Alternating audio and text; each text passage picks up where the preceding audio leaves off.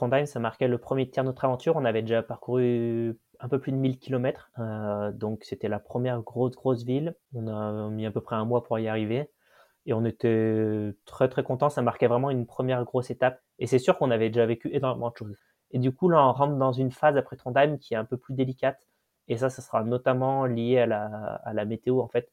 Et là, après Trondheim, en fait, euh, durant tout le mois de juillet, euh, on va avoir énormément de jours de pluie. Et là, ça devient compliqué.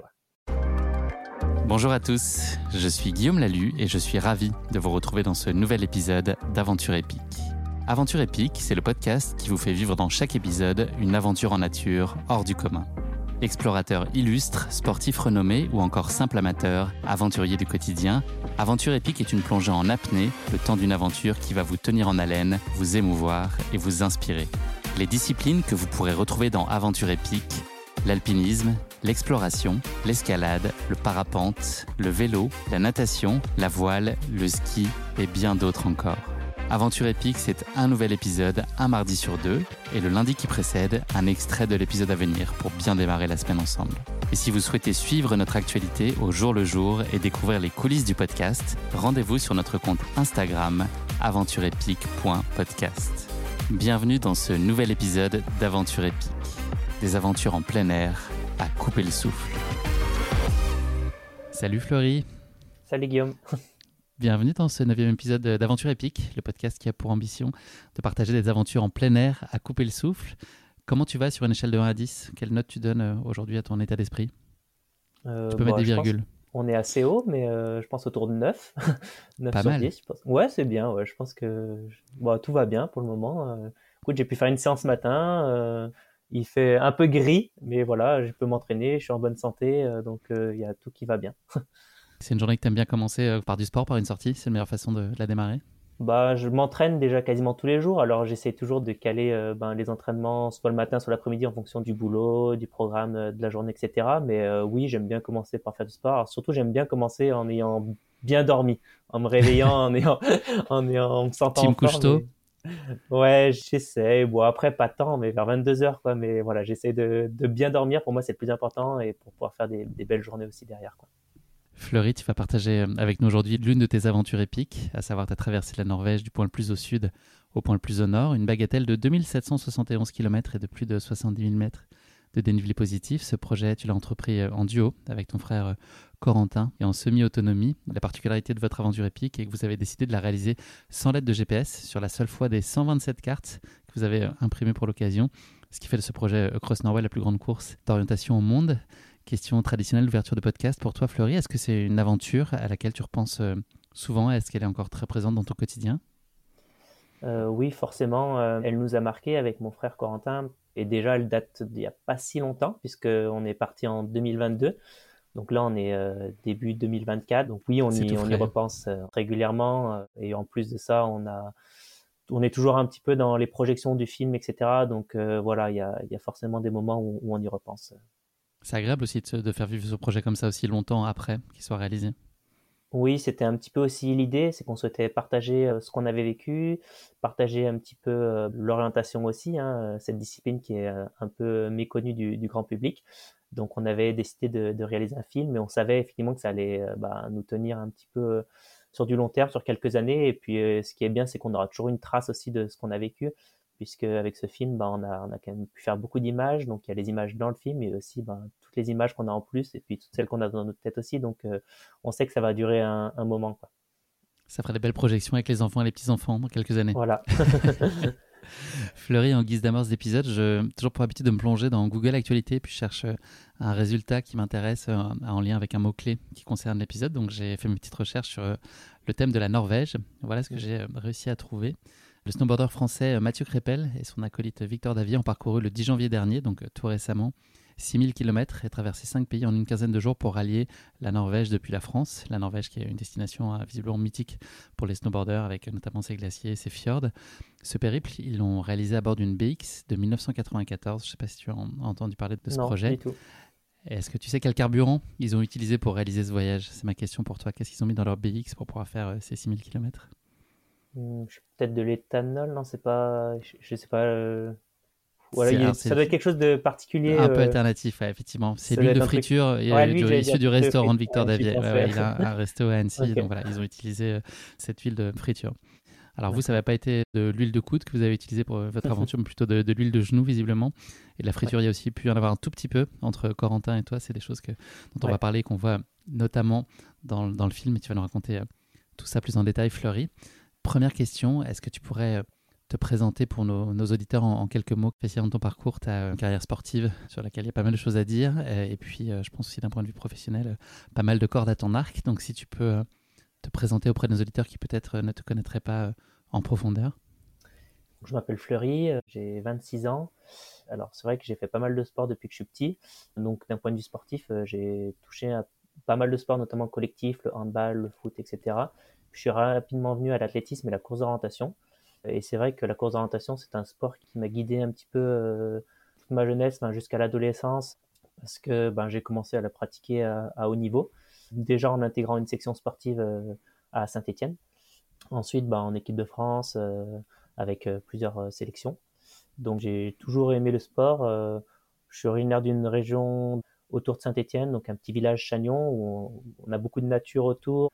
Donc euh, on a aussi le massif du Pilat qui est un super euh, massif ben, pour pratiquer le, sport et notamment la, course d'orientation parce qu'il y a énormément de cartes de course d'orientation euh, là-bas. À côté, ben, une fois que j'ai arrêté la, course d'orientation, j'ai quand même fait pas mal de trails. on a des trails assez connus comme la Saint-Élion qui passe ben, juste à côté de, de, chez nous ou encore plein d'autres. Course nature. Et voilà, d'un point de vue professionnel, je suis accompagnateur en montagne et euh, formateur en orientation, euh, notamment pour les futurs euh, accompagnateurs en montagne qui souhaitent passer le diplôme probatoire pour intégrer la formation.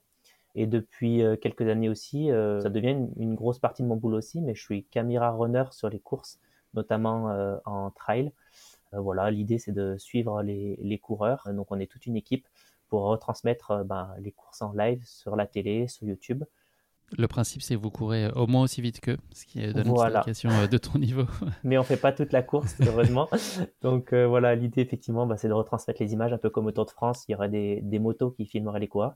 Et ben nous, on est des coureurs ou des vététistes euh, derrière les coureurs. Donc ça commence à se développer de plus en plus et depuis quelques années, et donc ça devient une partie de, de mon boulot aussi.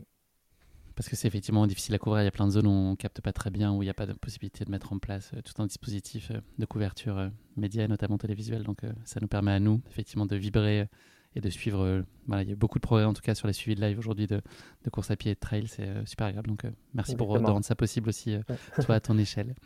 On va remonter un peu le temps. Florie, tu as commencé à, à, nous raconter un peu ton parcours. C'était quoi, toi, tes bonheurs d'enfant du quotidien? Qu'est-ce qui te faisait vibrer, qui t'animait? Bah, c'était vraiment le, sport. Et puis, euh, on avait une petite forêt à côté de chez nous. On aimait bien aller se balader, découvrir. Euh, je sais qu'on avait un petit ruisseau. Euh, voilà, on aimait bien aller suivre le ruisseau. Et, et ben, chaque année, on essayait d'aller toujours un petit peu plus loin, essayer d'aller découvrir un petit peu plus loin la forêt. Aujourd'hui, c'est vrai que quand on retourne dans cette forêt, en fait, elle nous paraît ridicule dans le sens où elle est toute petite par rapport à, à ce qu'on a pu faire ensuite et ce qu'on a pu découvrir. C'est une question d'échelle. donc voilà, c'était vraiment, vraiment ça. Et euh, ben voilà, moi je sais que j'ai toujours euh, baigné dans, dans, le sport. Je suis le plus petit de, ma famille et j'ai eu rapidement euh, un esprit de compétition. Disons que j'ai toujours voulu faire du sport en compétition parce que ben, en étant le plus petit, on se compare forcément aux, aux plus grands et on a envie aussi ben, d'aller les titiller, d'aller les affronter. On était une famille nombreuse aussi, on est assez rapprochés. Donc euh, on est quatre euh, sur cet intervalle de 5-6 ans, quoi. Donc on est quatre enfants, donc euh, il y avait de l'ambiance à la, à la maison. une décoration à prévoir pour les parents là, d'avoir ouais. en si peu de temps, Légion d'honneur. si on se consacre particulièrement à ton frère Corentin, avec qui tu as entrepris ce projet-là Cross Norway, c'était quoi le type de relation que vous aviez? Est-ce que c'est ce que tu décris, c'est-à-dire à la fois un truc un peu d'émulation et de comparaison Est-ce qu'il y avait aussi, ça laissait de la place aussi à plein de complicité, de tendresse ou autre? C'était quoi le, comment vous opériez vous plus jeune? Alors quand on était vraiment jeune, j'ai pas souvenir qu'on ait été autant complice que maintenant, dans le sens où ben quand on a trois ans de différence, quand on est plus petit, on le sent déjà. Donc en primaire, j'ai peu de souvenirs de partage avec lui au collège non plus. Et finalement, c'est plus en fait quand il a commencé la course d'orientation. C'est vrai que ça a été un peu un modèle pour moi parce qu'il a commencé avant moi et ça m'a donné en fait envie ben, de pratiquer ce sport-là. En fait, on a commencé la, même année en UNSS au niveau collège. Donc lui était en troisième, moi j'étais en sixième.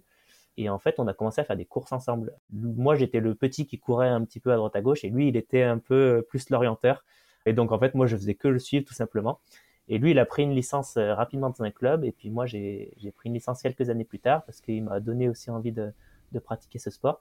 Et là, ben, on a commencé à partager vraiment pas mal de choses ensemble. Ben, on est tous les deux ben, amoureux de la montagne, la nature, euh, ben, de l'orientation. Et euh, ben, on a commencé aussi à s'entraîner ensemble. Dans la famille, c'est vrai que ben, je suis très proche de mon frère parce qu'on partage beaucoup de, de passions communes. C'est ce qui est aussi à l'origine ben, de ce projet Cross Norway. C'était quoi les premières images de sport et, d'aventure dont tu te souviens, des images qui t'ont bercé ou des inspirations que tu as pu avoir? Est-ce que tu te rêvais euh, dans la peau de sportif de haut niveau peut-être euh, d'aventurier, d'explorateur C'est Ton imaginaire, il était nourri de quoi sur ce territoire-là? Alors, euh, moi, les premières années, c'était plutôt le foot. Quand j'avais 5-6 ans, je me souviens déjà des premiers matchs de foot de l'équipe de France que je regardais sur TF1. C'est pour ça que j'ai voulu aussi commencer le foot. Hein, et après, il y a eu un événement marquant, c'est la finale de la Coupe du Monde 2006 euh, euh, perdue en Italie. Ça, ça m'avait bien, mm-hmm. bien marqué. et ensuite, bah, tous les JO euh, et l'athlétisme notamment. Je pense que l'athlétisme, ça m'a fait assez rapidement aussi rêver. Les coureurs de 100 mètres. Au début, c'était surtout les coureurs de 100 mètres. Et après, j'ai appris aussi à découvrir le demi-fond. Et d'ailleurs, bah, c'est pour ça que j'ai fait du foot et ensuite de l'athlétisme quand j'étais plus petit. Et c'est ces deux sports qui me passionnaient. Après, on est dans une famille où mes sœurs ont fait aussi beaucoup de hand. Donc en fait, je me suis très rapidement intéressé à tous les sports et c'est encore le cas aujourd'hui. Je suis vraiment un fan de sport et, et je regarde vraiment bah, toutes les disciplines. Je m'intéresse à tous les résultats et lorsqu'il y a des compétitions à la télé, ben, j'essaie de, de, suivre un petit peu de partout et j'ai toujours un attachement particulier pour le foot et pour l'athlétisme. Est-ce que euh, justement c'est ton désir et ton envie de, de performer et puis d'exceller, te, te repousser qui a fait que tu euh, à peut-être explorer, bifurquer vers des disciplines euh, individuelles Est-ce que c'est aussi pour pouvoir euh, te juger toi et pas être euh, dépendant d'autres, même si on peut réaliser plein de belles choses ensemble et performer, etc., et se pousser les uns les autres Mais est-ce que toi, c'était aussi un, truc un peu plus centré sur toi et tes capacités, et ne de voir tes résultats qu'à toi-même? Oui, je pense qu'à un moment donné, ça a été ça parce que quand j'ai joué au foot ou au hand, j'ai jamais été très doué dans ces disciplines-là. Et euh, finalement, quand je faisais un peu les crosses, collège, etc., ben, je sentais que j'avais ben, un peu plus de qualité là-dedans. Je faisais en tout cas des meilleurs résultats. C'est ce qui m'a donné aussi envie et tu as tout à fait raison. En fait, moi, j'ai dans une équipe, si je maîtrise pas tous les éléments, euh, ça va être très compliqué pour moi. Alors que quand je me retrouve seul, euh, mes simples performances, et eh ben en fait, c'est moi qui vais être maître un petit peu de mon sort et, et de mon résultat. Et ça, ça m'a énormément attiré aussi. Et c'est ce qui m'a poussé à la compétition, donc plus individuelle sur des sports individuels comme l'athlétisme, euh, voilà, ou la course d'orientation. Après, euh, j'ai toujours eu euh, cette envie et j'aime le côté collectif aussi, de construire quelque chose en collectif. Et des fois, ça me manque un petit peu. J'aimerais reprendre une licence pour faire du foot ou du hand, juste pour retrouver cette, cette ambiance de groupe, cette émulation qui peut se créer. Puis les différents rôles que chaque personne apporte dans l'équipe, ça c'est quelque chose qui me manque un peu et qu'on n'a pas dans les sports individuels. Je pense que dans tous les cas, je suis un peu trop solitaire et j'ai vraiment du mal parfois à travailler avec d'autres personnes ou à faire d'autres choses avec d'autres personnes parce que euh, d'un point de vue exigence, je vais être difficile à cerner ou il y aura des incompatibilités par rapport à ça. Tu l'as dit, là, la course orientation, c'est encore une discipline qui est relativement confidentielle. On la voit quand même surgir de plus en plus parce qu'il y a des athlètes euh, dont tu fais partie qui commencent à performer dans le trail, qui lui a un cran d'exposition euh, un peu plus avancé. Je pense aussi à Frédéric Tranchant aussi qui vient de l'orientation, qui a des, très bons résultats entre elles qui permet d'exposer la discipline. Est-ce que peut-être tu peux juste en donner les principes là en quelques phrases pour nos auditeurs et puis nous, expliquer ce que toi tu viens y chercher, ce que tu en as aimé, tu vois, est-ce que c'est la dimension carto, est-ce que c'est la dimension physique, est-ce que les deux sont indissociables, voilà, est-ce que tu peux un peu nous donner les, grands principes et puis toi, euh, d'où vient ton intérêt euh, plus particulier pour cette discipline? Alors la course d'orientation, oui, c'est un sport qui n'est pas, connu du tout, hein, parce qu'en France, il n'y a que 10 000 licenciés, donc ça représente pas grand-chose par rapport à certains autres sports. Alors c'est une discipline qui est intéressante dans le sens où il y a à la fois une partie physique et une partie technique, un peu comme pourrait l'être le, biathlon euh, dans le domaine du, ski, c'est-à-dire qu'il y a un énorme travail physique à réaliser. C'est pour ça que des athlètes comme Frédéric Tranchant sont capables de briller au plus haut niveau en, trail ou en course à pied. Et il y a aussi donc la part technique qui est liée euh, à la carte. Donc l'idée de la course d'orientation, c'est un sport individuel euh, généralement où l'idée c'est d'aller chercher des points. Donc ce sont les balises généralement sur une course, il y en a une vingtaine. L'idée, c'est de parcourir et d'aller chercher les points le plus rapidement possible et de finir le, plus vite possible. Alors la spécificité, c'est qu'on a des cartes, donc on oriente avec des, cartes.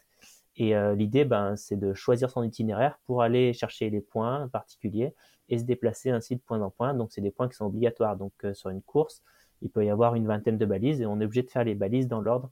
Donc ça nécessite à la fois d'aller vite et à la fois de lire rapidement la carte, de comprendre l'environnement dans lequel on évolue, de faire les bons choix pour essayer ben, d'être euh, meilleur que les autres. Donc euh, c'est vrai que c'est une discipline à haut niveau qui se développe de plus en plus. Après, elle est énormément pratiquée au niveau scolaire et je pense que la majorité des gens connaissent la course d'orientation ben, via euh, les écoles primaires, collèges, lycées où ils ont pratiqué un petit peu. Et ça peut se faire effectivement l'orientation. Quand on parle d'orientation, en fait, on peut faire de l'orientation ben, à VTT, à ski, euh, à cheval, à pied. En fait, l'orientation, c'est vraiment la lecture de carte sans forcément de GPS, en tout cas, euh, en compétition. Et l'idée, c'est d'être autonome dans sa progression et dans son déplacement dans, l'espace. Toi, les qualités que tu as perçues chez toi, c'était quoi? Qu'est-ce qui explique? Tu penses que ça a bien marché pour toi bah, dans, la course d'orientation? Et puis, euh, on va en parler aussi ensuite sur, sur le trail, sur des formats comme les kilomètres verticaux, etc. Qu'est-ce que tu dirais de toi d'un point de vue physique et puis la dimension mentale aussi est, je pense, euh, centrale dans la haute performance. Qu'est-ce que toi, tu as comme euh, atout et à quel moment tu as mesuré que tu en avais? De base, j'étais pas un bon technicien en, niveau de lecture de cartes. J'ai commencé donc la course d'orientation un peu tard, autour de 14 ans. C'est vrai que les meilleurs, euh, même actuellement, ils ont commencé beaucoup plus tôt, hein, à 8, 9, 10 ans, et ils étaient déjà capables de prendre des cartes et faire des circuits. Alors, il faut savoir qu'il y a des circuits qui sont adaptés à chaque catégorie. Et donc moi, quand j'ai commencé à 14 ans, euh, j'avais cette capacité de courir assez vite par rapport euh, aux autres orienteurs. Par contre, j'avais vraiment du mal dans la lecture de cartes. Mais j'ai été, et depuis toujours, en fait, j'ai toujours été passionné de cartes dans son ensemble. Alors pas forcément les cartes de course d'orientation, mais les cartes hygiène ou voilà tout type de cartes. J'ai toujours euh, adoré lire des cartes. À force d'entraînement, et ben voilà, j'ai progressé dans ma lecture de cartes, dans la compréhension des éléments. Donc faire la relation carte-terrain, c'est ben il y a quelque chose qui est cartographié euh, sur la carte, et ben l'idée c'est de le trouver sur le terrain. Et ça, en fait, c'est à force d'entraînement euh, et à force de, pratiquer. Donc, euh, une fois que tu rentres dans un club, et ben tu commences déjà, on t'apprend ces choses-là, on t'apprend à utiliser une boussole, etc. Et en fait, après, c'est toute une démarche qui se met en place. Et moi, l'avantage, c'est que ben j'étais passionné par les cartes et j'avais cette partie physique qui m'avantageait par rapport à, certains de, de, mon âge. Et c'est ce qui me permettait sur certaines courses ben, de, tirer un petit peu mon, avantage. Quoi. Mais voilà, j'ai toujours eu des lacunes techniques parce que j'ai commencé un peu tard. Il faut savoir qu'en course d'orientation, il faut être capable de lire la carte par moment à plus de 20 km heure. Donc ça veut dire courir à 20 km heure et c'est comme si à 20 km heure, tu dois essayer de lire un livre. Et ben c'est un peu la même chose en course d'orientation. C'est d'ailleurs il y a des entraînements comme ça où on part faire des footings et on lit un livre pour habituer son œil à lire la carte, à lire le livre. Quoi. Comment se dessinent, toi, tes aspirations sportives et notamment la, place de la course d'orientation euh, dans ta vie Tu as eu des performances qui ont été euh, remarquées entre elles, notamment l'année dernière, mais ça fait un petit moment déjà que tu t'illustres euh, sur les sentiers. Tout récemment, après que tu rejoignais l'équipe Trail Keep Run de Decathlon, quelle place tu vas donner à tout le trail de manière générale dans ta vie? Et puis, est-ce que ça veut dire que la course d'orientation va être un peu mise en retrait par la force des choses? Alors là, j'ai un peu mis la course d'orientation, en tout cas de compétition, euh, de côté parce que c'est impossible de faire les, deux à haut niveau. Moi, j'ai pratiqué pendant 5 ans donc à haut niveau la, course d'orientation et je me suis arrêté en première année senior. Ce qu'il faut savoir, c'est que hum, c'est très difficile de vivre de la, course d'orientation. Il y a très peu de partenaires privés euh, qui s'intéressent à ce sport-là parce que voilà, c'est moins développé, il y a moins de choses à vendre derrière, alors que le trail, ben, des paires de chaussures, etc., il y a beaucoup plus de pratiquants, beaucoup plus de choses à vendre. Donc euh, il y a quand même des aides hein, de la fédération, euh, des comités départementaux, euh, des comités olympiques de, la région, etc. Mais c'est compliqué d'en vivre. Et du coup moi j'ai fait le choix aussi ben lorsque j'ai dû prendre une décision. Parce qu'à un moment donné quand tu fais du haut niveau c'est pour le faire vraiment ben à fond. Après le bac en fait je me suis orienté vers un cursus qui ne me permettait pas de pratiquer la, la course d'orientation au niveau parce que je suis parti en BTS dans l'environnement alors que tous mes copains qui pratiquaient la, course d'orientation à niveau, eux, sont partis soit à l'INSA, donc école d'ingénieur à Lyon, soit ils ont rejoint le pôle euh, ben, à Clermont, le pôle Espoir. Et moi, j'ai fait ce choix de plutôt privilégier ben, le côté plus professionnel et mon envie ben, de découvrir autre chose. Et du coup, c'est ce qui m'a amené un petit peu ben, voilà, à passer sur le trail.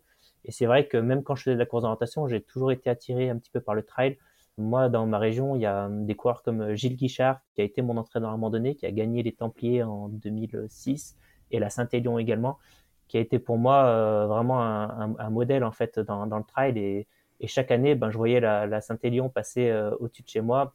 Je voyais aussi une course qui s'appelait Courir pour des pommes, euh, qui était avant une manche du Trail Tour National.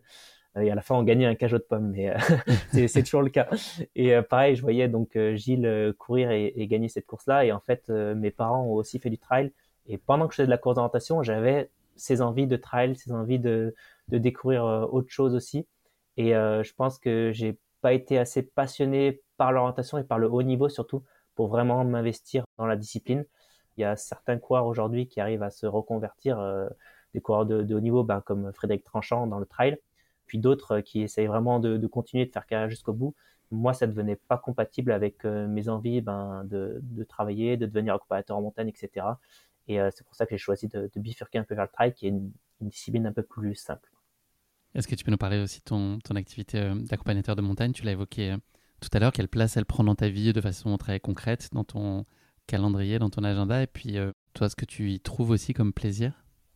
Ouais, j'ai passé le diplôme quand j'étais dans mon BTS dans l'environnement.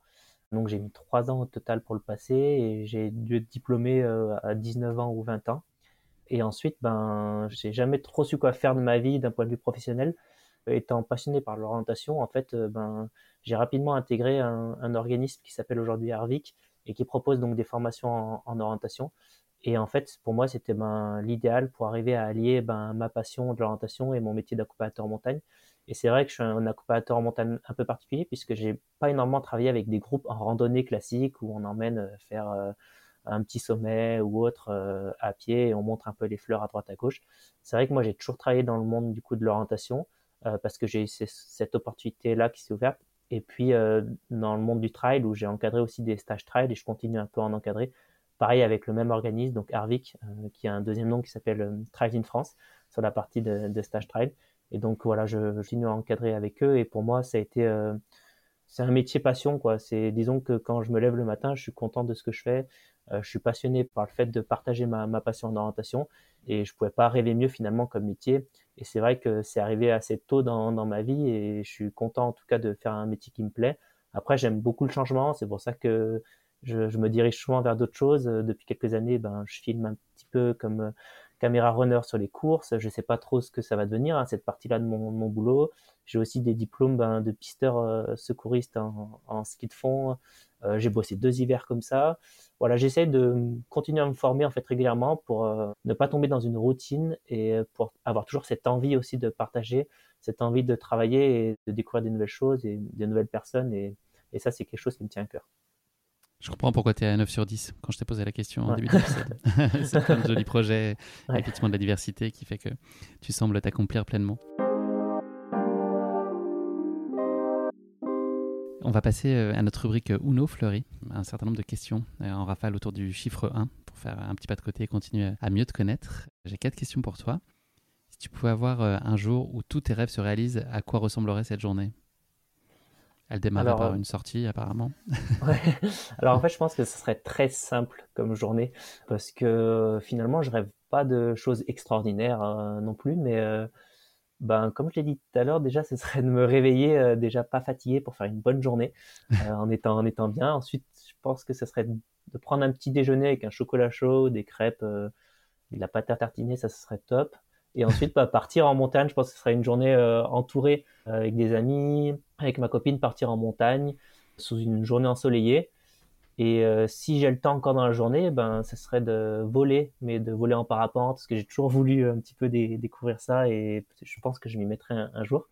Et en fin de journée, je pense que ce serait euh, d'être euh, plongé dans l'eau, parce que j'aime le milieu aquatique ne me plaît pas forcément, mais j'adore par contre voir les poissons, les tortues, etc. Donc dans une eau bien chaude, profiter d'un joli coucher de soleil. Ou un aquarium, mais c'est moins drôle pour voilà. sans être dans l'eau, mais c'est moins marrant et euh, voilà, partager un beau coucher de soleil euh, dans l'eau, d'une eau bien chaude, euh, voir les poissons, etc. Genre, bon, c'est compliqué parce qu'il y a à la fois la montagne, les poissons, le volet, etc. Mais... Il doit y avoir moyen d'arranger ça à Fleury, t'inquiète. Et donc, petit dodo à 22h et, et c'est le bonheur. Ouais. Deuxième question pour toi, Fleury. Si tu étais un emoji, c'est la première fois que je pose cette question. Ça serait soit une boussole parce que je pense que ma passion et ce qui me caractérise quand même, ça reste euh, ma passion pour les cartes et pour l'orientation, donc la boussole, mais ça pourrait être aussi le, visage avec des étoiles dans les yeux ou des, des cœurs dans les yeux qui s'émerveillent devant quelque chose. Ça, ça pourrait être aussi un, un emoji qui me caractérise. Si tu pouvais être ami avec un personnage de fiction, qui serait-il et pourquoi tu le choisirais? Alors là, ce serait Astérix, je pense, parce que j'aime bien toutes les aventures dans lesquelles euh, il part. Ouais, j'aurais envie de vivre aussi ces aventures-là. bien Ouais, ouais je, je pense, ouais. je pense. Tu mangerais des sangliers ou pas? Ouais, je pense que je pourrais en manger. J'aimerais bien découvrir en tout cas le goût. Et pour porter les menhirs, il y a, bon, en termes de gabarit, il y a peut-être un, petit. Ouais, là pour le coup, je pense que je ne porterais pas grand-chose, mais. si tu étais à une phrase dans un cookie fortune, tu vois là ces petits gâteaux asiatiques dans lesquels il y a des petits, des petits messages qui sont écrits. Je, ne connaissais pas du tout les, les cookies fortune justement. Donc ouais. Euh, J'ai une anecdote là-dessus, je te raconterai juste après. Qu'est-ce que tu hum, y écrirais en tout cas pour faire euh, sourire quelqu'un qui tomberait sur, euh, sur ton message? Alors moi je suis très gourmand. ça sera écrit le chocolat est notre ennemi, mais fuir devant notre ennemi c'est lâche. Et je pense que voilà, je pense que ce serait la petite tu vas trouver des heureux, je pense, à mon avis, qui ouais. à ta vision. Ouais. Là, moi, j'ai ma petite parenthèse, c'est qu'à un mariage d'un ami, il avait fait des cookies fortune avec des messages personnalisés et un des messages qui était euh, proposé donc à tous les convives du mariage qui pouvaient piocher dans les cookies fortune, il y en a un, je sais pas, d'en avoir quatre ou cinq différents, tu vois, sur la centaine de cookies fortune qu'il y avait. C'était euh, si vous voulez recevoir une blague drôle, envoyez euh, un SMS et derrière il y avait mon numéro de téléphone. Donc en fait toute la soirée pendant le mariage j'ai reçu des, des messages euh, des gens qui m'écrivaient sans savoir que c'était à moi. Et mon pote avait considéré que j'étais probablement drôle donc euh, j'ai reçu euh, toute la soirée ces, ces messages-là et je devais répondre et trouver un truc drôle à leur répondre. Voilà. Ok, ah, c'était pas facile. Sur les ouais, j'ai mis du temps à trouver un truc mais je pense que j'ai réussi à trouver un truc qui a, qui a bien marché. C'était marrant parce que ça crée des discussions avec des gens que je connaissais pas donc c'était plutôt sympa la digression, Florie, on va s'attacher maintenant euh, à ton aventure épique et à votre projet donc euh, Cross Norway avec ton frère euh, Corentin. Est-ce que tu peux nous dire comment est née cette idée, cette envie et qui en a l'initiative? Je crois que c'est ton frère, petit spoiler. L'idée de base, c'est Corentin. La manière dont il m'a présenté le projet au début, c'était de, il voulait partir en Norvège ou dans un pays scandinave et partir faire un voyage de plusieurs mois. Mais c'était plus 4, 5, 6 mois. Et l'idée, c'était qu'il se déplace un petit peu avec les, cartes de course d'orientation. Donc, c'est les cartes qu'on a utilisées, nous, pour notre projet. Alors, il faut juste savoir que les, cartes que nous avons utilisées, c'est pas des cartes hygiènes, c'est des cartes qui sont beaucoup plus précises. Donc, je pense que la majorité des gens connaissent euh, les, cartes hygiènes parce que tout le territoire français est cartographié comme ça.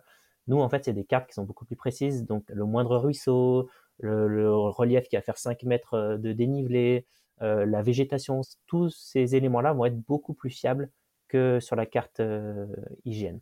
Donc euh, nous, c'est les cartes euh, sur lesquelles nous orientons en compétition de, de course d'orientation. Ces cartes-là, elles s'adressent spécifiquement aux gens qui pratiquent la course d'orientation ou est-ce qu'il peut y avoir d'autres usages peut-être? Alors de base, avoir ce degré de précision, est-ce que c'est un intérêt vraiment pour, oui, c'est ça pour, pour C'est vraiment pour la compétition et pour l'entraînement. Après, ça demande quand même une certaine expertise pour lire ces cartes-là. Et si aujourd'hui je te montrais, je montrais à n'importe qui une carte comme ça, au début, ben, vous auriez vraiment du mal à lire la carte et à la comprendre parce qu'il y a une légende spécifique, il faut se mettre aussi à l'échelle, etc. C'est pas évident. Il y a beaucoup, beaucoup d'éléments. Il y a même trop d'éléments. C'est ce qui fait qu'en fait, il faut savoir simplifier et choisir les bons éléments. Alors que typiquement, la carte hygiène, pour ceux qui ont l'habitude de lire les cartes, en fait, la simplification a déjà été faite. Ils ont déjà sélectionné les chemins qu'ils voulaient cartographier, ils ont déjà sélectionné les forêts, ils mettent soit clairière, soit forêt. Il n'y a pas différents types de forêts. Alors que nous, par exemple, il peut y avoir euh, les forêts qui sont un peu plus denses, euh, les forêts avec des ronces, etc. Tout ça, en fait, c'est une légende spécifique et ça nous permet justement ben, de ne pas faire d'erreur dans nos choix d'itinéraire et d'être le plus précis possible. Donc le projet, oui, il s'est construit euh, de base sur une idée de, mon frère Corentin. Alors après, là où je suis intervenu, c'est qu'il m'a proposé de, au début de venir faire euh, un mois, peut-être avec lui deux mois.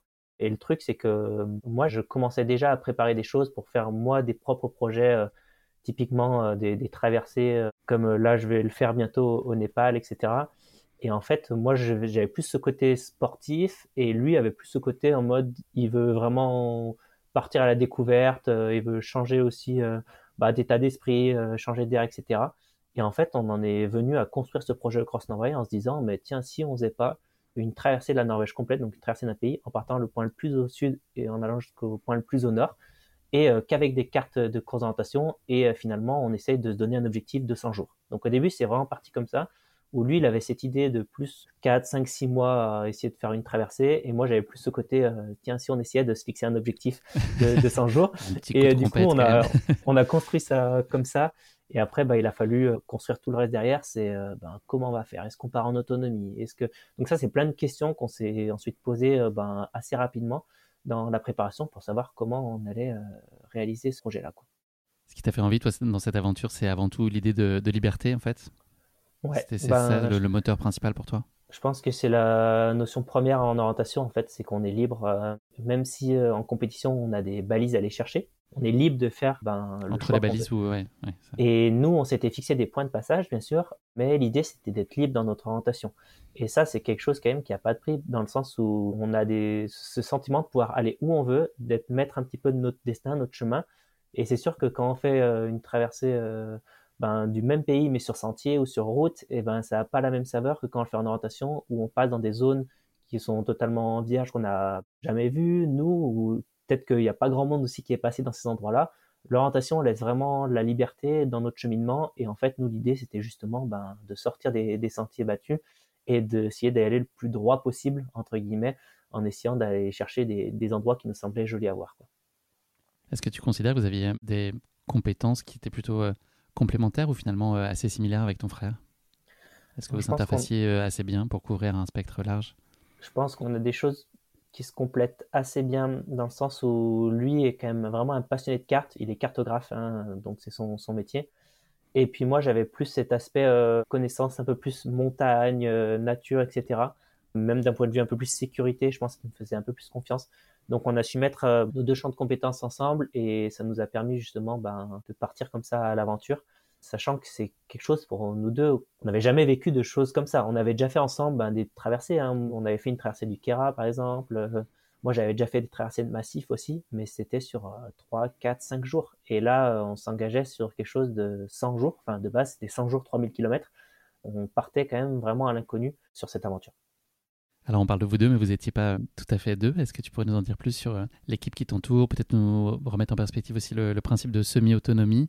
Voilà, à quelle fréquence vous étiez censé euh, vous croiser euh, votre assistance? Il y avait voilà, des périples plus ou moins longs ou courts, mais c'était quoi au plus court et au plus long? Enfin voilà, comment toute cette petite musique à, tous les quatre, plus un chien, était, organisée? Donc effectivement, dans la préparation, quand on a commencé à préparer donc avec Corentin, on s'est posé la question de comment on allait faire pour manger, pour dormir. c'est les, premières questions quand, tu pars sur une aventure si longue. Donc euh, pour dormir, c'est simple, on prévoyait la tente, euh, on a dormi aussi un petit peu en refuge, donc euh, c'était assez facile à gérer. Par contre, c'était au niveau alimentaire et comment on allait faire pour se ravitailler. Donc dans un premier temps, on avait pensé à s'envoyer des colis depuis la France, hein, tout simplement de se dire, bah allez, on s'envoie des colis dans chaque ville par laquelle on va passer. Le problème, c'est que des villes en Norvège, il n'y en a pas tellement. C'est quand même beaucoup moins peuplé qu'en en France. Et que surtout, ça nous mettait euh, ben, du coup des impératifs au niveau timing. Et en fait, on savait pas du tout quel rythme on allait pouvoir tenir. Euh, au début, on se basait sur une base de 30 km par jour. Mais on savait pas. En fait, ça nous laissait peu de liberté finalement. Et nous, l'idée, justement, c'était d'être entre guillemets libre et de pouvoir adapter des étapes. Si à un moment donné, on de faire 40 km, on pouvait faire 40. Si on était fatigué, on voulait faire des étapes de 10 km, on pouvait aussi faire 10. Et du coup, ben, on a commencé à parler de ce projet autour de nous, et notamment ben, ma sœur Léontine et son copain donc euh, Paco, qui sont donc tous les deux kinés et euh, qui avaient déjà le projet d'aménager un van. Ils ont aménagé un van et en fait ils se sont dit ben nous on va aussi vivre notre aventure là-haut et si vous voulez ben on, va on va vous suivre et euh, on va vous ravitailler. Ben, l'idée c'était de nous ravitailler à chaque fois qu'on croisait des routes ou qu'on passait dans des villes. Donc c'était tous les 5-6 jours. C'était un peu l'idée qu'on s'était fait de, de base. Et eux, entre-temps, ben, tous les 5-6 jours, on les retrouvait, et entre-temps, ben, ils profitaient de la Norvège. Quoi. Ils faisaient leur trip là-haut, ils partaient trois mois, ils allaient aussi découvrir toute la Norvège, donc ça allait être incroyable aussi pour eux. Et du coup, dans, dans les faits, c'est ce qui s'est passé. Le seul truc, c'est qu'ils ont vraiment joué le jeu de l'aventure, et en fait, euh, ils sont vraiment adaptés à notre planning à nous. Et du coup, euh, ça, ça a été chouette, c'est que il y a certaines étapes bah, qu'ils ont pu partager avec nous, donc ça, c'était vraiment, vraiment chouette. Et aussi, ben, des moments où on retrouvait une ville euh, deux ou trois jours après, et ben, en fait, on les retrouvait au bout de deux, trois jours, et non pas au bout de cinq, six jours. Donc en fait, on a fait des, de la semi-autonomie sur des périodes entre 2-3 jours et jusqu'à 6 jours. Les plus longues autonomies qu'on a faites, donc c'est 6 jours en montagne avec euh, tout euh, notre matériel et toute la nourriture. Quoi. Et comme tu disais, ils étaient accompagnés de leur chien, donc ils avaient un chien qui avait euh, deux ou trois mois peut-être à, l'époque, donc c'était marrant. Nous à chaque fois, on retrouvait le chien aussi dans, dans, leur van. Quoi. Sur la prépa, euh, ce que j'ai compris en tout cas, c'est que physiquement, sur la base de vos acquis, en fait, c'était pas forcément là où il y avait le plus gros efforts à mettre. Vous avez fait quand même des traversées du Jura, des volcans d'Auvergne pour aussi vous, vous, tester, mais ce que tu disais sur des formats euh, beaucoup plus courts, des durées beaucoup plus courtes. Euh, j'ai envie de t'entendre sur la partie mentale. Je sais que c'est un point sur lequel vous avez aussi travaillé. J'imagine que ça soulève aussi beaucoup d'interrogations sur le fait de se lancer sur un si long périple en étant quand même majoritairement à deux. Qu'est-ce que vous avez voulu, vous, anticiper et puis être sûr de pouvoir trouver des bonnes réponses à des choses qui pourraient se passer dans votre tête hein, en partant du principe que le corps allait plutôt a priori bien encaisser euh, ce projet-là Oui, donc de base, c'est vrai que physiquement, on s'est dit que les premiers jours allaient nous... En fait, on avait lu déjà, moi j'avais lu beaucoup de choses en disant, ben ok, il faut que je comprenne parce que là, je vais partir sur 100 jours, sur 3000 km, est-ce que j'en suis capable et en fait, je voyais que ça se faisait et que en fait, c'est vraiment les, premiers jours qui permettaient aussi au corps de, de s'adapter. Donc en fait, avec l'entraînement régulier qu'on avait, euh, je veux dire, euh, je m'entraîne quasiment tous les jours, voire tous les jours, donc en fait, je me faisais aucun souci d'un point de vue physique, si ce n'est euh, la blessure. Après, il y avait effectivement, on le savait déjà en fait avant le projet, et puis ça s'est vérifié. Le plus dur sur des projets si longs, en fait, c'est la partie mentale. En fait, la partie mentale, elle est liée à la fois sur la difficulté du projet parce que ça dure 100 euh, jours, et à la fois sur le fait qu'on soit deux et qu'on va devoir ben, se gérer à deux et à la fois sur le côté des cartes et en fait que l'orientation ça prend une énergie mentale incroyable. Parce que quand on oriente euh, avec des cartes et quand on suit juste un chemin ça n'a rien à voir en termes d'implication mentale. Parce que quand on suit un chemin balisé ben en fait c'est assez simple. On a juste à se concentrer sur le balisage et encore il y a le chemin qui nous guide alors que lorsqu'on oriente carte en main on est libre de passer où on veut et en fait chaque décision est importante à prendre en fait et, et des décisions on en prend tous les 200 300 mètres quand on est hors sentier, on doit toujours vérifier la direction, toujours vérifier qu'on part dans, le bon sens, etc. Ce qui fait que l'énergie mentale liée à l'orientation, c'était très très très puissant. Et on a réussi à mon frère à se relayer justement sur les parties d'orientation. Il euh, faut savoir qu'on avait 50% de hors sentier au total, ce qui est énorme parce que déjà ça fatigue d'un point de vue physique. Et en plus de ça, bah, du coup, quand tu es hors sentier, bah, forcément tu dois lire la carte et tu dois vérifier que tu pars dans la bonne direction. Et en plus de ça, on a eu des mauvaises conditions météo qui ont fait que la partie orientation s'est compliquée aussi à certains moments. Donc euh, le mental a joué énormément sur toute l'aventure et on s'y était un peu préparé. C'est vrai que ce qui nous inquiétait le plus, c'était à la fois la charge mentale liée à l'orientation et aussi à nous deux, c'est comment on allait réussir à se gérer tous les deux et comment on, allait pouvoir faire pour euh, ben, trouver des solutions pour que ça se passe bien euh, sur la totalité de l'aventure. Et pour ça, on avait vu un préparateur mental justement et on avait travaillé un petit peu ben, certaines routines qu'on mettait en place euh, donc chaque matin et chaque soir. Ça passait notamment par de la météo mentale. C'était ben chaque matin on donne notre météo mentale. Donc euh, je sais pas si j'étais orageux un matin, ça veut dire qu'il fallait pas me parler et que je faisais mon chemin et qu'on se parlait pas trop. Si j'étais ensoleillé, ça tu formulais après Corentin, c'est ça? Tu, tu donnais. C'est ça, on se disait ben t'es comment mentalement, quelle météo aujourd'hui, ben voilà je suis ensoleillé, donc euh, tout va bien. Moi, je suis un peu nuageux, j'ai un peu moins bien dormi, etc. Est-ce qu'elle était en corrélation avec la réelle météo qui est à l'extérieur ou pas? Non, bah, ça pouvait jouer du coup. Pour le coup, ça, peut, ça peut influencer. Mais des fois, il faisait grand beau et tu pouvais être orageux quand même. Euh, donc euh, c'est voilà, c'était histoire de se dire voilà, on sait quand l'autre est moins bien mentalement aussi, parce que une des difficultés de cette aventure-là, et je pense qu'on va en parler après, mais c'est le fait de vivre avec la même personne durant, ben, là pour le coup, c'était 83 jours, et donc de dormir ensemble, manger ensemble, vivre tout le temps ensemble. Et ça, on l'avait anticipé avant, on savait que ça allait être difficile. Et de le vivre sur le moment même, ça a été compliqué, mais je pense qu'on en reparlera. On va y revenir, absolument. L'analyse du terrain, là, dans la phase amont, ça prend euh, beaucoup de temps. À quel point euh, vous planifiez euh, dans le détail En fait, que l'idée, c'est d'avoir des, grands axes et des grands points de passage et puis une estimation de ce que vous pouvez faire chaque kilomètre À quel point c'était précis et granulaire et ça laissait de place à, de l'impro Et puis à quel point aussi, à distance, on est en capacité vraiment de mesurer la réalité des choses, du terrain? Alors, on a beaucoup préparé avant, mais peut-être pas assez parce que finalement, on s'est rendu compte qu'on aurait aimé même des fois avoir plus de liberté que ça. Dans le sens où quand on a imprimé nos cartes, donc on les a imprimées en format A3 sur du 1,20 millième. Donc, ce qui veut dire que globalement, à vol d'oiseau, on avait une marge de 7 km sur la largeur de la carte, ce qui est pas mal. Mais euh, par moment donné, on aurait voulu peut-être faire d'autres choix d'itinéraire, passer à d'autres endroits, mais du coup, on sortait de la carte, donc c'était plus possible. Donc il y a eu ces aspects-là qui ont été travaillés un petit peu avant. Après, il y a des trucs qu'on n'a pas pris assez en compte, c'est l'enneigement et surtout les torrents. Les traversées de torrents euh, qui nous ont posé quand même pas mal de soucis. On peut dire qu'il y a une scène très forte dans, dans, le film qui montre ça, là. On en, on en reparlera tout à l'heure. Mais... Ouais, effectivement, on, a eu, on a eu des on gros. A les idées assez claires sur ce que ça peut voilà. provoquer comme un confort. ouais. voilà, donc la préparation, elle a été faite avant. Et en fait, après, ben, nous, l'idée aussi, quand même, c'était de pas trop, trop préparer parce qu'on a envie aussi de découvrir et de se laisser porter par les cartes et de dire, euh, de découvrir l'environnement dans lequel on évolue. C'est pour ça qu'il y a des fois, il y a des zones où on est passé, on se dirait, mais si c'était à refaire, euh, enfin, je passerais pas du tout là, je passé un peu plus à droite, j'imprimerais d'autres cartes. Et en fait, bah, là, on s'est laissé aussi euh, surprendre un petit peu par l'environnement. Et c'est ce qui faisait la beauté aussi, c'est qu'on partait vraiment à l'aventure, qu'on allait découvrir des zones qu'on connaissait pas du tout. Et c'était l'idée, quoi. C'est quoi ta plus grande appréhension avant le départ? Quelle est la chose qui te crée un petit peu de stress ou d'inquiétude? Bah alors c'est surtout euh, mentalement comment je vais réagir. Quand je serai fatigué, dans quel état mental je vais être? Est-ce que je vais bien réagir? Est-ce que je vais m'énerver? Est-ce que je vais vouloir arrêter, etc. C'est toute cette euh, partie euh, mentale sur du long. Je me faisais pas trop de soucis d'un point de vue physique, mais c'est mentalement quand je serai fatigué, ben, comment je vais être, comment je vais réagir. Et ça, tu sentais qu'il y avait un risque? Pas qu'il y avait un risque, mais enfin, tu te découvres quoi. Je veux dire, quand tu pars sur si long, tu découvres vraiment qui t'es et comment tu réagis et et en fait, c'est cette peur aussi de se voir peut-être dans des situations où ben, c'est délicat, où c'est pas évident à gérer, se dire bah en fait peut-être que non, je suis pas capable de le faire, peut-être que mentalement j'aime pas ça. Il y a aussi ce côté, euh, on part sur, euh, sur 100 jours, mais est-ce que je vais aimer ça? Peut-être qu'au bout de 20 jours, j'en aurai marre et que je j'aime pas du tout ce, côté-là. J'aime pas partir à l'aventure, j'aime pas ce qu'on fait. Et il y avait ça un petit peu qui me posait des interrogations sur qui, qu'est-ce qu'on allait vivre, dans quel état on allait aussi être et comment on allait réagir?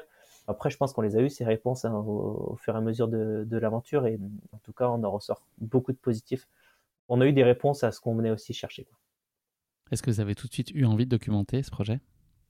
Bah, en fait, ça a été euh, pour trouver les, les, partenaires, ça a été euh, nécessaire. De... ouais. Hmm. Voilà, on a trouvé donc des partenaires euh, matériels pour s'équiper. aussi, on a dû trouver donc bah, des partenaires financiers pour payer une partie du projet. Et puis, on s'est dit à un moment donné, ce serait bien de réaliser un film.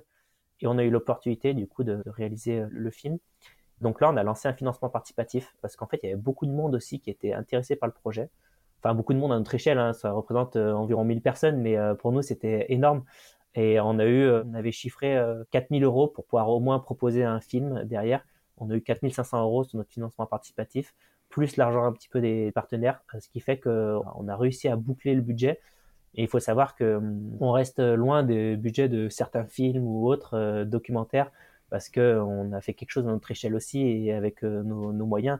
Nous, cette aventure, elle nous a pas du tout ramené d'argent, elle nous a même du coup un peu coûté, mais ça, c'est pas grave. Et je veux dire, on, est parti pendant trois mois, on n'a pas gagné notre vie pendant trois mois, mais euh, ça vaut largement le coup et on, le savait. Et l'idée, c'est pas de se faire de l'argent ou autre, l'idée, c'était de récolter de l'argent pour le film et essayer d'investir un petit peu dans, les images, dans le montage, etc. C'est ce qu'on a essayé de, de faire en tout cas.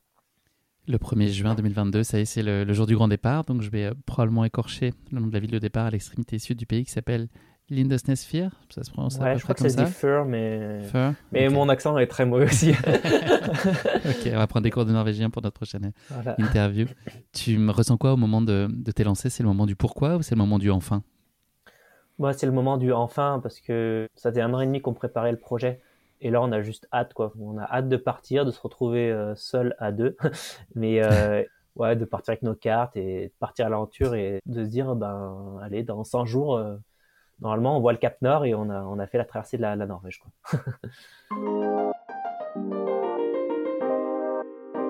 on va partir avec vous dans ce, grand périple. Est-ce que tu peux nous expliquer un peu une journée type sur ce début d'aventure? J'imagine qu'il y a plein d'imprévus, mais il y a quand même un peu des rituels et des choses qu'on peut retrouver d'une journée à l'autre. Donc là, sur, on va dire, la, première quinzaine de jours, comment est-ce que ça s'organise? Et puis surtout, quelle est la peut-être les, premières surprises que vous connaissez à ce moment-là et, qui peut peut-être vous faire dire, OK, ça, on l'a surestimé ou peut-être sous-estimé cette euh, dimension-là? Alors, ce qui nous surprend les premiers jours, c'est le hors-sentier. On savait qu'on allait faire beaucoup de hors-sentier. Au total, on a estimé à peu près à 50% de hors-sentier, mais hum, là, on se rend compte que le hors-sentier, c'est très énergivore. On laisse énormément d'énergie et au début, faire des étapes de 30 km hors sentier, c'est vraiment très difficile. On finit les journées, on est, on est vraiment fatigué. Et là, on se rend compte que ça va être très dur. Parce que là, on prend une petite claque euh, de dire, euh, ouais, faire 30 km hors sentier en Norvège, dans des marais, dans des fougères, dans plein de types de, végétation, hein, finalement, parce que c'est assez varié c'est très compliqué et euh, bah, forcément ça met un petit peu le doute. Après, on a, comme on se dit, si on fait plus de 100 jours, c'est pas très grave. Et ben voilà, en soi, on n'a pas non plus la pression du, timing, mais on se rend compte que c'est difficile, que nos pieds sont totalement mouillés en permanence. Il faut savoir que la Norvège c'est très très humide et on traverse du coup beaucoup de zones de marais, de rivières, torrents, etc. Et en fait, au bout de deux jours, on a les pieds qui sont blancs, euh, tu sais, que les pieds frités, là, comme on a l'habitude on le voit dans le film, dans l'eau. pour ceux qui se. Oui, voilà. on voit un petit peu ça. Et effectivement, euh, bah, en fait, on les aura comme ça jusqu'à la fin, hein, les pieds. Parce qu'au total, sur les 83 jours, on a passé 81 jours les pieds euh, mouillés. Ce qui est énorme et ce qui génère de l'inconfort. Après, on s'y habitue. Hein. À chaque fois, tous les moments d'inconfort, en fait, on s'y habitue assez, assez facilement.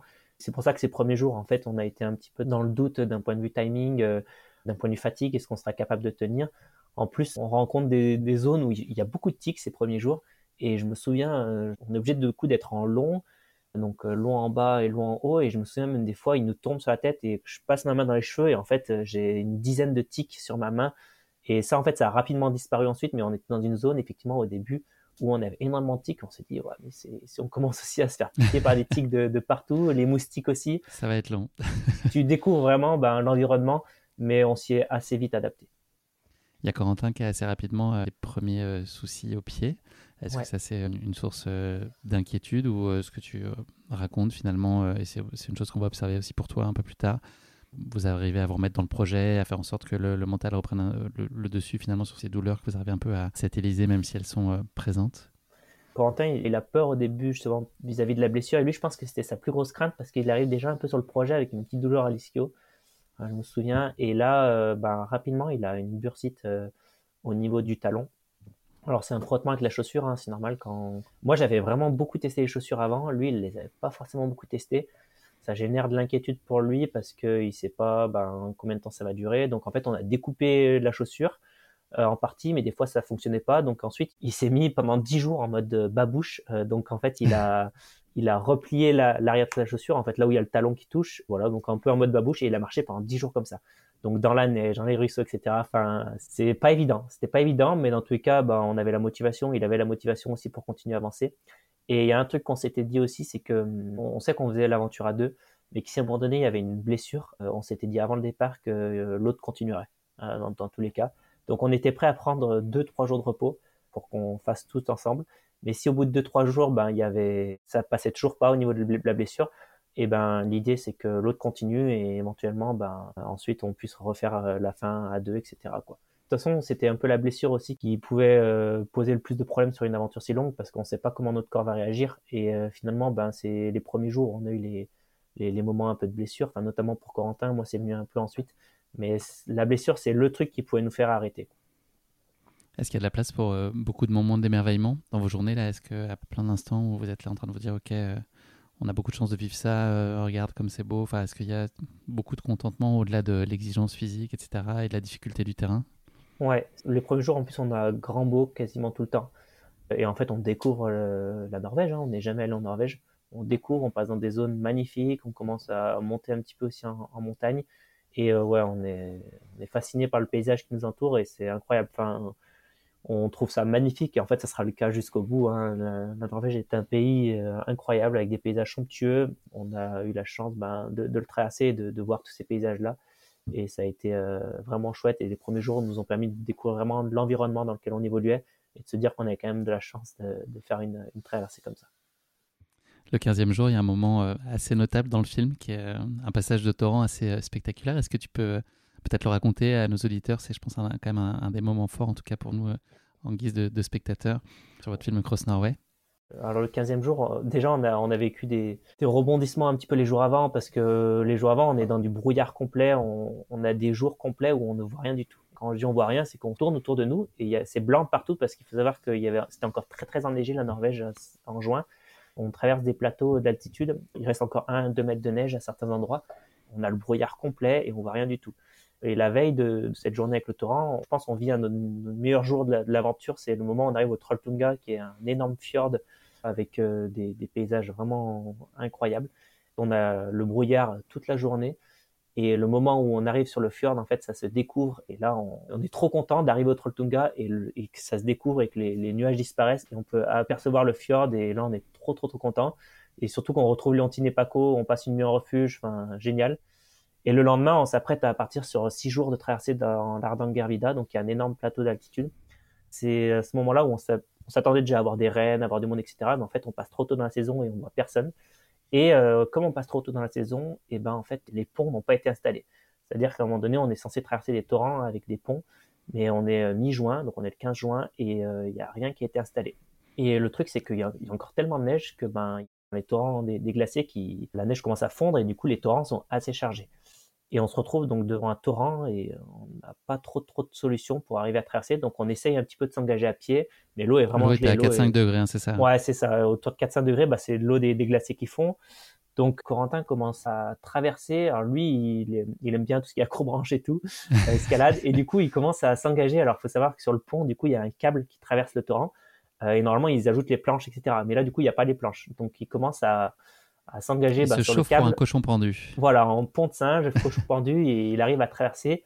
Moi, ce que je sais pas, c'est qu'en fait, il a galéré durant toute la traversée et qu'il a les bras complètement tétanisés. Il doit mettre et deux. Il a largué une paire de lunettes au passage aussi. voilà, il fait tomber sa paire de lunettes aussi dans l'eau qu'on n'arrive pas à retrouver.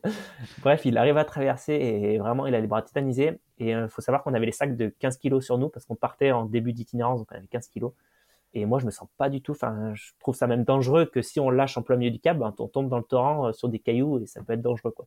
Moi, je décide de faire l'option nage, ce qui s'avère être une option euh, finalement pas très payante. Ouais. J'essaie de trouver un endroit où j'ai l'impression qu'il n'y a pas trop de cailloux et que le courant est pas trop fort. Et en fait, je commence à m'engager et le courant est quand même très fort. Et en fait, je commence à me faire euh, embarquer par le courant, mais je me fais chasser en fait au niveau des, des jambes. Du coup, j'ai les jambes qui tapent un peu les cailloux, etc. Et puis du coup, j'essaie de nager tant bien que mal euh, pour rejoindre l'autre côté de la rive. Du coup, euh, j'arrive de l'autre côté, ben, j'ai passé euh, une minute ou une minute trente dans ce torrent à essayer de le, traverser et j'ai bah, j'ai froid, quoi. je suis en hypothermie, toutes mes affaires sont totalement gelées. Et heureusement, on a un refuge qui est pas loin. On va dans le refuge et là, on peut faire sécher vraiment toutes les affaires et faire un feu, se réchauffer et du coup, ben voilà, j'arrive à, à, récupérer un petit peu de ce moment difficile.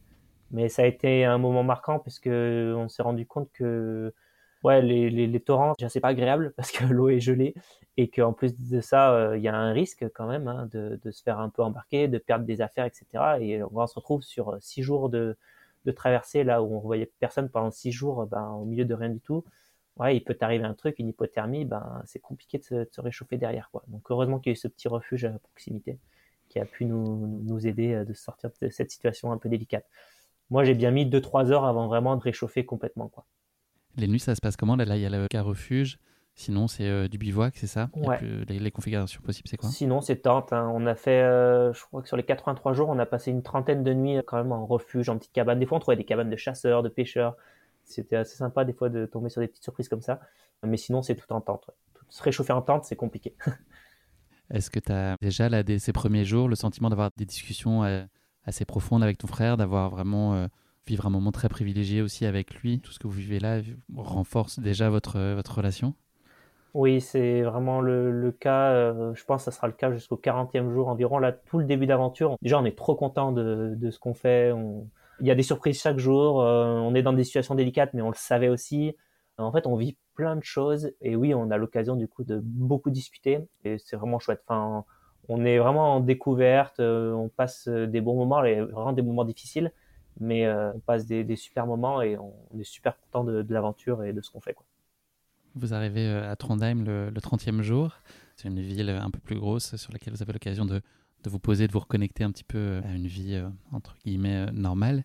C'est quoi là ce bilan de ces 30 premiers jours? Vous en savez déjà beaucoup en fait de ce que va être cette aventure Est-ce que vous avez déjà l'impression d'avoir une vue très représentative de ce que ça peut être? Et quel bilan intermédiaire vous tirez déjà de ce Cross Norway à ce stade? Oui, donc Trondheim, ça marquait le premier tiers de notre aventure. On avait déjà parcouru un peu plus de 1000 km. Donc c'était la première grosse, grosse ville. On a mis à peu près un mois pour y arriver. Et on était très, très contents. Ça marquait vraiment une première grosse étape. Et c'est sûr qu'on avait déjà vécu énormément de choses. Enfin, les 30 premiers jours, euh, on a vécu vraiment beaucoup, beaucoup de choses.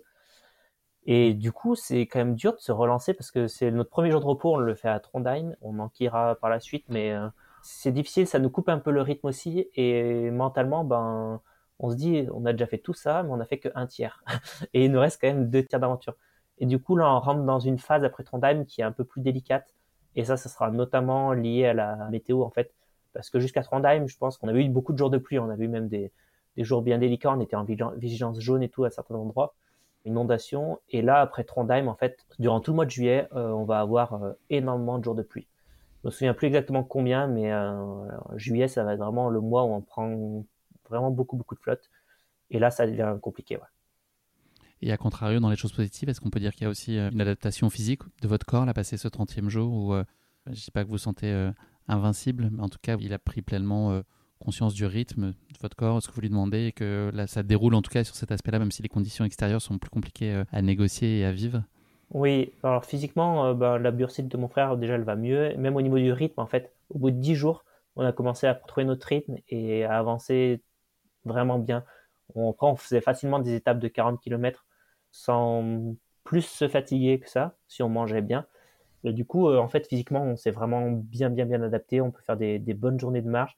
On a trouvé notre rythme, donc euh, on a vu que le corps s'était adapté, et ça, c'est quand même vraiment chouette d'avoir vu ça. Alors après, à Trondheim, euh, moi, je sais que j'ai vraiment encore l'inquiétude vis-à-vis de mon pied, parce que depuis le 15e, 20e jour... une fracture de fatigue, Voilà, j'ai une énorme douleur sur la tête du cinquième métatarse, et je me pose la question si c'est une fracture de fatigue ou pas.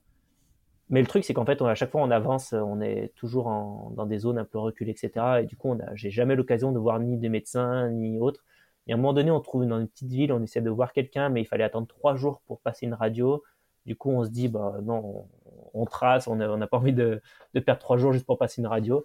Et du coup, en fait, cette douleur, moi, elle m'a accompagné quasiment jusqu'à la fin de l'aventure, mais c'était une douleur d'appui qui a finalement diminué euh, au fur et à mesure de l'aventure. Mais au début, les, premiers jours que la douleur est apparue, j'ai vraiment cru que j'avais une fracture fatigue et que l'aventure allait devoir s'arrêter là. Et, ça a été des moments vraiment difficiles euh, à gérer. Et c'est ce qui a fait que ces 30 premiers jours, en fait, il s'est passé énormément de choses. C'est qu'il y a eu aussi euh, la découverte de cette blessure, entre guillemets, qui a fait que j'ai cru que tout allait s'arrêter là, alors qu'en fait, euh, c'était que le début et que moi, j'avais envie d'aller jusqu'au bout. Et, c'était trop frustrant de devoir s'arrêter au bout de 20 jours à cause d'une blessure. Donc ça, ça m'a fait vraiment peur euh, à certains moments. Ça fait aussi peur à mon frère de, ben, s'il doit continuer seul, c'est quand même pas la même. On a vu notre corps s'habituer, mais arrivé à Trondheim, finalement, moi, la douleur, j'arrivais à la gérer. Et en fait, il fallait juste apprendre à vivre avec la douleur. C'était la plus grosse difficulté de, cette aventure, c'est apprendre à vivre avec la douleur, avec la fatigue. Et une fois que tu l'as accepté, une fois que tu, l'as fait plusieurs jours de suite, il ben, n'y a pas de raison que tu le fasses pas ben, jusqu'au centième jour. Et pour le coup, là, c'était jusqu'au 83e jour. Donc euh, on a réussi à, gérer chacun nos douleurs jusqu'au bout. Et ça, je pense que ça nous a aussi beaucoup appris sur nous, hein, de, la gestion des douleurs, la gestion mentale liée à ça. À un moment donné, tu as mal, mais si ton objectif c'est le Cap Nord, et ben tu continues à avancer même avec la douleur et peu importe ce qu'il arrive, et ben tu marches. Et moi, j'étais tellement têtu que dans ma tête, c'était euh, tant que je peux poser le pied, je le poserai et, quitte à avoir vraiment très très très très mal quoi. Je fais un saut dans le temps euh, au 69e jour de votre aventure. C'est la scène qui ouvre votre film, qui marque très ouvertement une rupture entre Corentin et toi. On voit que le courant passe plus et que voilà, vous êtes fâchés, vous avez besoin de chacun prendre l'air, vous faites gagner par la lassitude et c'est la, fatigue en fait qui a amplifié un peu ce, ressentiment et puis cette météo euh, interne qui n'était peut-être pas très positive à ce moment-là. T'imputes ça vraiment à cette euh, distance et cette envie d'être plus solitaire à cette fatigue? Ouais, en fait, depuis le 40e jour, les 40 premiers jours, on a réussi à très bien se gérer à deux. Et en fait, à partir de ce moment-là, on a commencé à, avoir beaucoup trop de fatigue en nous, je pense, et à avoir deux motivations internes différentes. C'est-à-dire que mon frère, il avait vu ce qu'il était venu vivre en fait euh, en Norvège. Pense qu'il avait eu les réponses. On avait déjà énormément discuté. Je pense que voilà, il était peut-être pas dans le même état d'esprit que moi. J'étais plus en mode, je veux avancer vite, euh, j'ai envie d'aller au bout, et, je commençais à me dire, allez, on peut peut-être finir en 90 jours, 85 jours, etc. Et je pense que je lui mettais un peu plus la pression vis-à-vis de ça. Forcément, bah, à un moment donné, euh, quand tu vis à deux tout le temps, quand tu dors à deux, tu manges à deux, il y a, des moments de, tension. On a réussi des fois à plutôt bien gérer et des moments, bah, c'était compliqué, hein, où on se parlait pas pendant une journée parce que, ben, voilà, on avait besoin de se retrouver seul, on avait besoin de vivre notre truc et juste de se sentir seul pour pouvoir penser euh, à nous et, et pas penser aussi à la place de l'autre pour voir que tout va bien, etc. Donc 69e euh, jour, effectivement, euh, je pense que ça a été un, des moments les plus difficiles. Mais 69e jour, on a eu aussi la chance de retrouver euh, ce jour-là ben, Leontine et Paco, notre assistance, et en fait, on a pu en discuter. Et je pense qu'il a fait aussi notre force avec mon frère, c'est que même malgré tous les moments difficiles, on a été assez intelligent aussi pour toujours continuer à parler, toujours trouver des solutions. Et que même si à un moment donné, ben, on en avait marre de ci ou de ça, de l'autre, et ben en fait, on arrivait à trouver les bons compromis.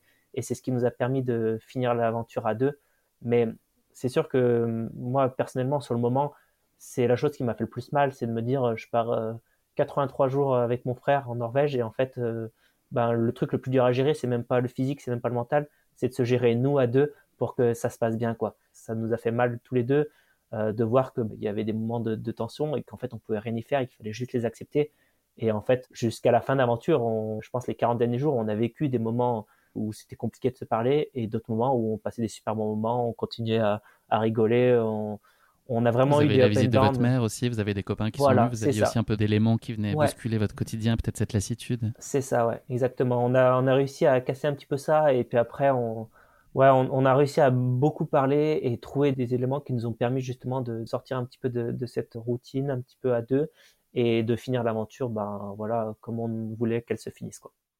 Est-ce que finalement là cette fatigue elle n'a pas amplifié dans les deux sens à la fois les bons souvenirs et puis les moments plus difficiles? Est-ce que ça a été aussi oui. un amplificateur dans les deux sens dans le bien aussi? Puisque tu dis qu'il y a eu aussi vous avez retrouvé de l'allant ensemble et que finalement votre communication a sauvé la fin de ouais. votre projet?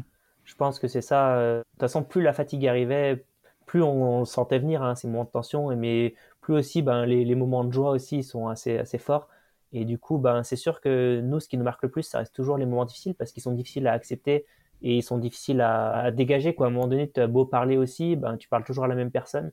Donc c'est pour ça aussi qu'on avait un carnet de bord et qu'on notait aussi un petit peu, nous, ben, chacun nos, nos, ressentis, euh, notamment pour le film. En fait, on voulait aussi ben, garder une trace écrite un petit peu de tout ce qu'on avait vécu et de montrer ben, qu'il n'y a pas que des moments tout roses et que forcément, euh, ben, une aventure à deux entre frères, et ben, à un moment donné, il peut y avoir des tensions. Mais tu vois, avec le recul, on est super content de la manière dont c'est passé. L'idée de base, c'était de faire cette aventure à deux, et en fait, on a vraiment vécu une aventure à deux, quoi. Avec euh, tous les lots que comporte une aventure à deux, c'est ben, les tensions, les beaux moments, les mauvais moments, etc. Et ça, on est vraiment content d'être allé au bout comme ça, quoi. À quel moment est-ce que tu as basculé dans ton état d'esprit en disant que la fin allait être proche? À quel horizon tu commences à dire, OK, là maintenant, euh, on touche au but? Alors, c'est peut-être demain, c'est peut-être dans 10 jours, dans 15 jours, mais on va y arriver, ça va bien se passer. Euh, toi, ton attente et ton exigence de performance et puis te donner quand même va être pleinement réalisée. À quel moment cette bascule s'opère et, là, peut-être, tu rentres dans une logique plus de profiter, en fait, déjà te dire que c'est la fin et qu'il faut prendre chaque moment qui passe euh, vraiment pleinement? Ben, à partir du 50e jour, je pense qu'on commençait déjà à planifier quand c'est qu'on va arriver exactement. Et puis après, l'idée, on était tellement fatigué en fait que l'idée c'était surtout ben, de diminuer ces jours de fatigue parce que plus on arrivait tôt, moins on allait être fatigué longtemps finalement. Et en fait, après, on était tous les deux en phase avec ça de se dire, ben, en fait, si on fait durer le truc, on avait tellement une fatigue profonde en nous, plus on arrive tôt, mieux c'est.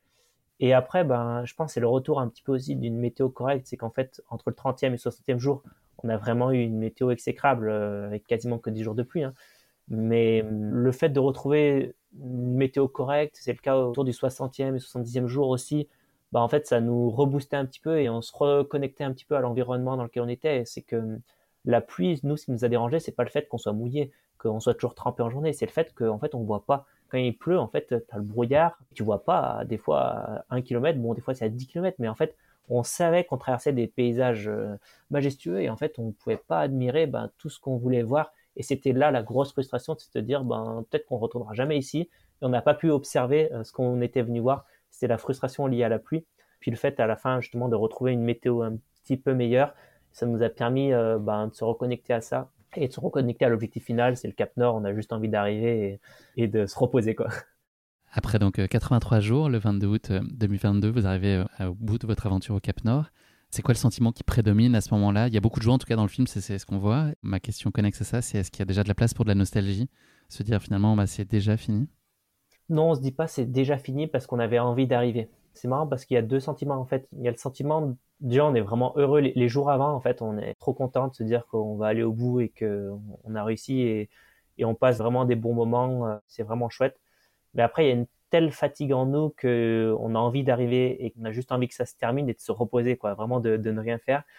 Et l'arrivée, elle, elle, est particulière dans le sens où on, on décide d'aller aux deux pointes parce qu'en fait, il y a le vrai Cap Nord avec un point géographique qui est vraiment le plus au nord que le Cap Nord touristique.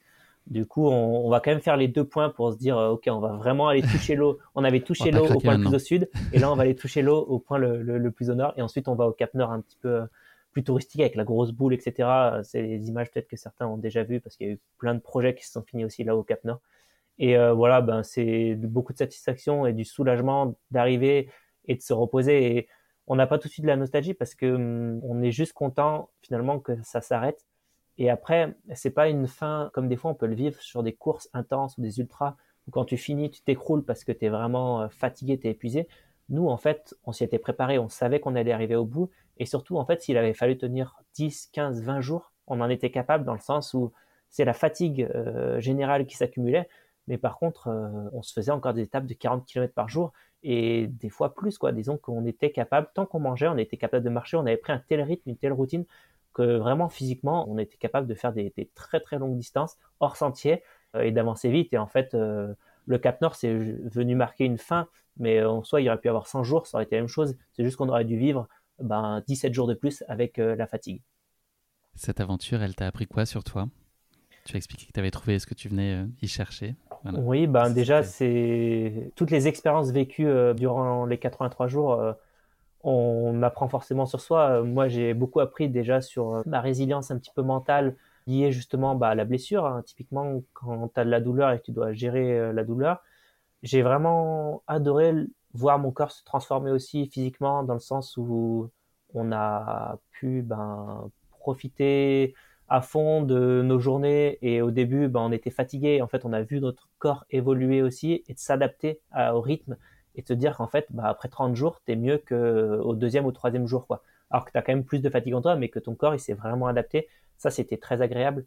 Ça donne quand même énormément de confiance parce que quand tu te dis que tu as été capable de traverser un pays avec des cartes, donc tu t'es débrouillé par toi-même, quoi. Je veux dire, euh, c'est toi qui as pris toujours les, décisions pour arriver là-haut, c'est toi qui as tracé finalement ton propre itinéraire, hein. t'as pas suivi un chemin, tu as tracé ta propre ligne qui t'emmène au, Cap Nord, ça c'est quand même chouette et hum, ça donne beaucoup de confiance aussi sur d'autres projets. L'inquiétude, nous, c'était de dire est-ce qu'on est capable d'arriver là-haut? Donc oui, on en a été capable et on a vu que en fait tout le monde en est capable en fait sur des projets comme ça. Je pense que la majorité des gens ont un petit peu peur, on se dise ben je suis pas capable de le faire ou je vais pas y arriver.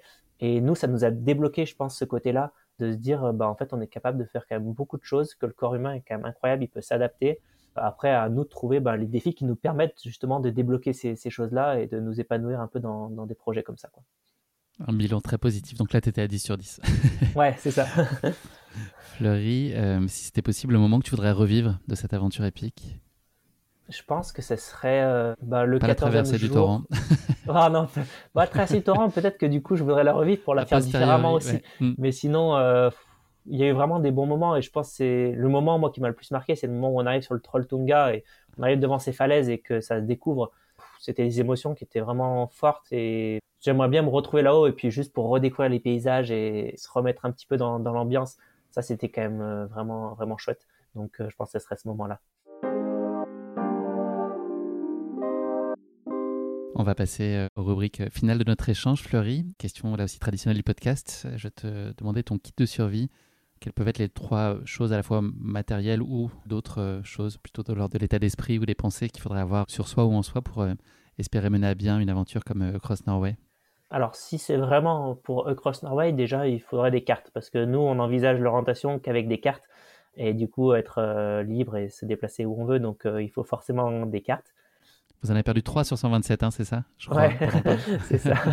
Mais euh, c'est des cartes, mais il faut aussi savoir euh, s'en servir. Donc euh, ça, c'est tout un apprentissage. Donc j'invite les gens aussi à, à, se former un petit peu bah, sur l'orientation et, et, essayer d'éloigner un petit peu le GPS quand on va dans des endroits, même quand on prend la route, bah, d'essayer de faire plus avec des repères un peu plus visuels ou de regarder sur une carte. Je pense que dans notre société qui devient très technologique, ça peut être intéressant aussi de continuer à apprendre à se débrouiller et être autonome euh, dans un milieu naturel avec les cartes. Ça, je pense que c'est vraiment important. Donc, euh, je dirais les cartes. Après, il faut forcément de la volonté. Euh, à un moment donné, pour faire un projet long comme ça, si t'as pas la volonté, si t'as pas la motivation d'aller au bout, tu peux t'arrêter mmh. assez vite. Et ensuite, je dirais un peu de folie quand même, euh, dans le sens où, bah, à un moment donné, il faut se lancer dans des projets. Si t'as pas la petite folie pour le faire, si tu as trop peur, si tu attends un petit peu, si tu hésites, et eh ben tu te lanceras pas et tu vivras pas ben ces choses que tu peux vivre hein, dans, dans, la réalité. Et ça, je pense que pour un projet comme ça, il en, il en faut un peu. Merci beaucoup Fleury. On va, avant de se quitter, parler un tout petit peu d'avenir. Tu l'as évoqué en pointillé tout à l'heure. L'avenir, il va se construire en tout cas dans ton gros projet d'envergure euh, autour de la Great Himal Race, une traversée euh, de l'Himalaya népalaise. Que tu peux nous en dire plus Rendez-vous euh, début avril pour le début de cette aventure? Voilà, qu'est-ce qui t'a fait envie, puis nous en donner en, quelques phrases peut-être le, principe. Du 2 avril au 8 juin, je pars au, Népal bon, pour traverser le Népal à pied. Je pars donc avec d'autres gens, on sera une petite trentaine au départ. La Great Himalayan Race, c'est une course qui est organisée par une association qui s'appelle les Chevaliers du Vent et Bruno Poirier, qui a déjà traversé lui le Népal dans les années 90, il me semble. Il organise des petites courses là-bas depuis, depuis assez longtemps. Et là, cette année, il organise ben, la, la Great Himalayan Race. Une petite course de 8000 km. Voilà. 1800 km. non, 1800, ouais. 1800, Donc, Il, y a, 1800 km, 90 000 mètres de dénivelé. Je crois qu'il y a 10 cols à plus de 5000 mètres d'altitude. Et donc, euh, je voulais absolument pas louper ça. Et euh, même si euh, le projet Cross Norway, c'était il y a deux ans, j'ai senti que j'avais retrouvé de la motivation et de la niaque pour repartir sur un projet long comme ça je pars voilà sur, sur ce projet. Donc c'est une traversée du Népal en, en semi-autonomie. Hein. On peut apporter toutes nos affaires. Il n'y a pas de balisage, et rien du tout. On se débrouille. Et euh, bah, l'idée, c'est de vivre un petit peu une aventure, découvrir le Népal. Et euh, en soi, c'est une course, mais euh, je pense que personne n'y va en mode course. Et voilà, on n'est pas là pour se tirer la bourre, on est là tout simplement pour, pour profiter du Népal et essayer d'aller au bout. Quoi. Je l'ai dit tout à l'heure, en ce début d'année, tu as annoncé que tu rejoignais l'équipe qui prenne sur la partie trail. C'est quoi là tes envies plus spécifiquement? Là, on a parlé de ce gros projet, le Great Mile Race. Dans tes objectifs sur la partie trail, les courses sur lesquelles tu as envie de te positionner cette année Est-ce que tu as déjà l'agenda euh, précisément en tête? Alors, euh, je pense que mon année trail, elle va être compliquée cette année parce que les projets longs comme ça, ça laisse énormément de fatigue. Le Cross Norway, on a mis plusieurs mois à totalement récupérer physiquement, mais aussi mentalement, pour avoir la niaque de repartir euh, sur des courses, etc., ou même s'entraîner tout simplement. Donc, Quand tu dis longtemps, tu parles de combien de temps? Je pense que j'ai retrouvé des sensations correctes, à la fois physiques et mentales, au bout de 5-6 mois après le retour c'est très long et au début, c'était très compliqué. De... Il pleut dehors et ben rien que le fait de la pluie, ça te fait repenser aux journées difficiles euh, en Norvège et euh, bah t'as pas envie de ressortir même pour faire un footing d'une heure parce que tu vas te retrouver sous la pluie, etc. Enfin, c'est tous ces éléments-là qui ont fait que en Norvège, on les sentait pas forcément, mais même plusieurs mois après, quand j'ai regardé les vidéos, je revoyais les images de pluie, etc. Et je me disais, waouh, punaise, ouais. J'avais un petit pincement au cœur de, c'était dur là-haut, je me souviens, on en a quand même bien, c'était quand même difficile. Donc euh, ouais, il faut avoir bien bien récupéré. Et donc là, cette année, je prépare le Trail du Ventoux qui sera donc en mars. On s'y voit, j'y serai aussi. Ouais, bah, super, on va se voir. Ça me permettra de faire une première course euh, de niveau national euh, sur une course un peu mythique Avec de, une belle la densité saison. d'athlètes. Voilà, il y a toujours une, belle densité d'athlètes, c'est sympa. Le parcours est aussi chouette. Et après, ben, le Népal, je sais pas trop parce que ça dépendra du temps de récupération. Je prévois pas de courir cet été. J'avais fait l'erreur, justement, après la Norvège, de reprendre trop tôt à m'entraîner. Donc là, je souhaite vraiment couper sérieusement, en tout cas, la, point de vue compétition, et peut-être revenir fin août euh, sur l'UTMB. Alors, euh, si je continue à filmer les courses, peut-être sur la MCC. Sinon, euh, je verrai un petit peu ce qui, ce qui se profile, et puis sûrement une fin d'année à la Saint-Élion, si j'ai totalement récupéré du Népal. Mais j'envisage, je me mets pas de pression d'un point de vue performance et course sur cette fin d'année, parce que la priorité, ça sera de bien récupérer. Et hum, le plus dur, ça sera de me gérer parce que quand je vais rentrer en France euh, du Népal, ben, en fait, on sera en plein mois d'été. Et l'été, moi, j'aime trop partir en montagne et, faire des belles sorties. Et ben, il va falloir quand même que je me gère un petit peu pour pouvoir récupérer euh, derrière le Népal. Tu as les idées très claires, en tout cas, sur ton année. Ça fait plaisir euh, de voir que c'est très, très structuré. J'ai une dernière question pour toi, Fleury.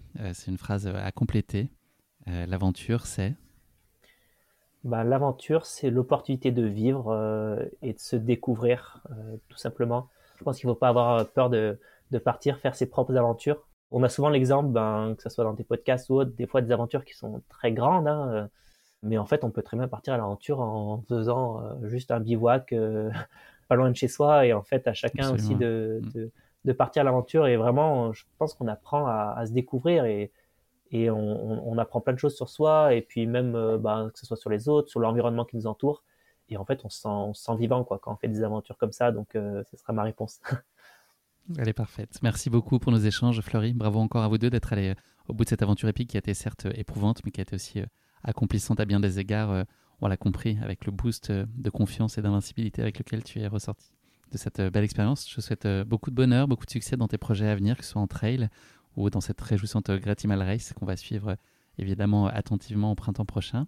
Pour les auditeurs qui voudraient découvrir le film Across Norway, qui a été réalisé par Kenta Ozaki, on l'a pas cité, euh, des projections sont organisées dans les prochaines semaines et puis je pense que l'agenda va, s'étoffer au fil du temps. Donc, euh, quel que soit le moment auquel vous écouterez cet épisode, allez sur le site across-norway.fr.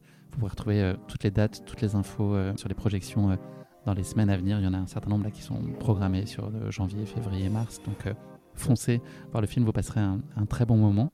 Merci pour tout, Florie. C'était bah, Merci à toi, Guillaume, de m'avoir invité sur le podcast. Ça m'a fait bien plaisir. Merci. Et puis je donne rendez-vous à nos auditeurs donc dans deux semaines pour notre prochain épisode d'Aventure épique. Salut, Florie. Salut, Guillaume. Merci beaucoup. Merci à toi. Merci d'avoir écouté cet épisode. Si vous l'avez écouté jusqu'ici, c'est qu'il vous a probablement plu. Alors n'hésitez pas à noter le podcast et rédiger un avis sur votre plateforme d'écoute favorite. C'est essentiel pour soutenir ce travail indépendant. Et pour être sûr de ne manquer aucune aventure épique à venir, n'oubliez pas de vous abonner sur votre plateforme d'écoute habituelle. Cela ne vous prendra que quelques secondes et ça change beaucoup de choses pour le podcast. Merci pour votre soutien et pour votre fidélité. Et rendez-vous dans deux semaines pour vivre ensemble une nouvelle aventure épique, évidemment.